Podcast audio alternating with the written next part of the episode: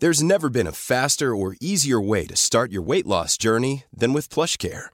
PlushCare accepts most insurance plans and gives you online access to board-certified physicians who can prescribe FDA-approved weight loss medications like Wigovi and Zepbound for those who qualify. Take charge of your health and speak with a board-certified physician about a weight loss plan that's right for you. Get started today at plushcare.com slash weight loss. That's plushcare.com slash weight loss. plushcare.com slash weight loss. Entrevista. Bien, ahora vamos a platicar con Adrián de la Garza, él es director de estudios económicos de Citibanamex sobre eh, pues este reporte que dieron a conocer ayer, eh, eh, que bueno, este, este, este reporte de economistas encuestados por este grupo financiero con respecto a la expectativa de crecimiento económico para México en este 2020, de la cual ya le referimos un poco a lo largo del programa. ¿Cómo estás, Adrián? Muy buenos días y gracias por tomarnos la comunicación. Hola Mario, buenos días a ti el auditorio. Buenos días, Adrián. Oye, platícanos, eh, pues, eh, eh, ¿por qué se recortó la expectativa de crecimiento para este 2020 tan pronto como inició el año? Digo, sé que es una economista, eh, perdón, una encuesta de economistas eh, que, hacen ustedes normalmente y el y el recorte es ligero, ¿no? De 1.1% anterior que, que, que salió del sondeo previo al 1% para este 2020, pero digamos en términos generales platícanos a qué se debe esta eh, pues visión un poquito más pesimista sobre el crecimiento para la economía este 2020? Sí, mira, yo eh, en términos de la expectativa de crecimiento económico eh, no no me sorprendió mucho el, el recorte de, de, de, la expectativa de crecimiento para 2019.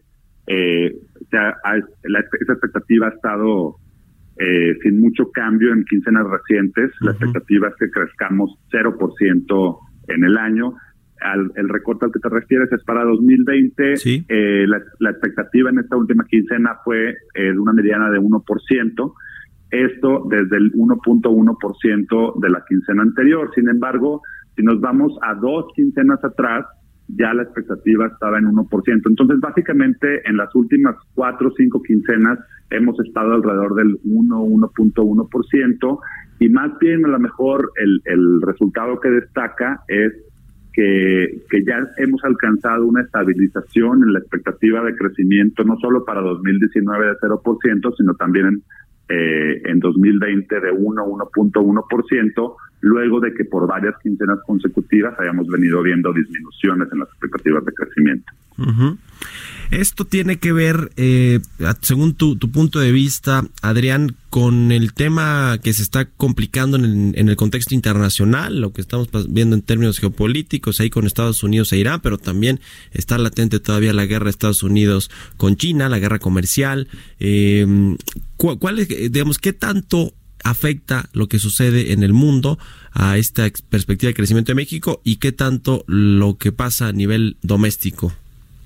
Sí, me parece que son factores eh, que yo diría que todo todo afecta y lo que hemos venido viendo básicamente es desde todo a lo largo de 2019 las expectativas de crecimiento tanto para 2019 como para 2020 se revisaron a la baja de forma eh, muy sustancial. Si, si, vemos, por ejemplo, cuál era la expectativa de crecimiento para 2019 a principios de 2018, estamos hablando de, de que todo el mundo esperaba que en 2019 fuéramos a crecer eh, alrededor de un 2.3, 2.4%.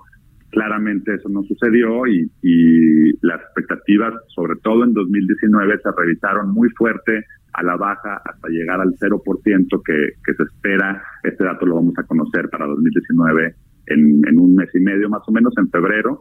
Eh, y lo mismo ha venido pasando para 2020. Las razones, como te digo, sí tiene que ver con una desaceleración gradual eh, que se ha visto a nivel mundial, sobre todo en Estados Unidos, eh, a pesar de que la economía en Estados Unidos sigue creciendo de forma bastante robusta por encima de su promedio histórico de los últimos 10, 15 años.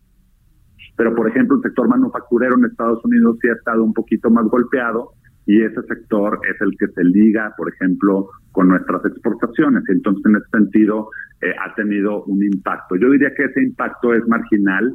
las razones, desde mi punto de vista, que han impactado más a que los crecimientos económicos percibidos para 2019 y 2020 sean muy bajos, tienen que ver más con razones de índole, de índole interna.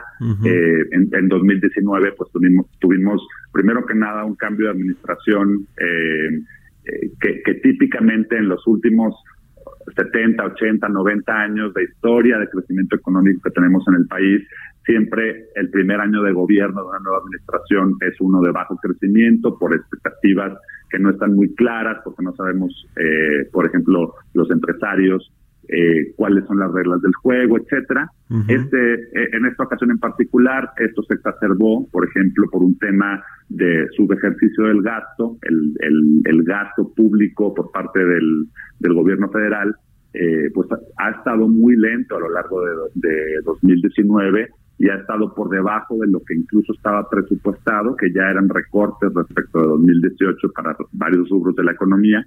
Eh, entonces esto, al momento de que el gobierno no gasta, pues esto también tiende a incidir eh, negativamente sobre el, sobre el crecimiento económico.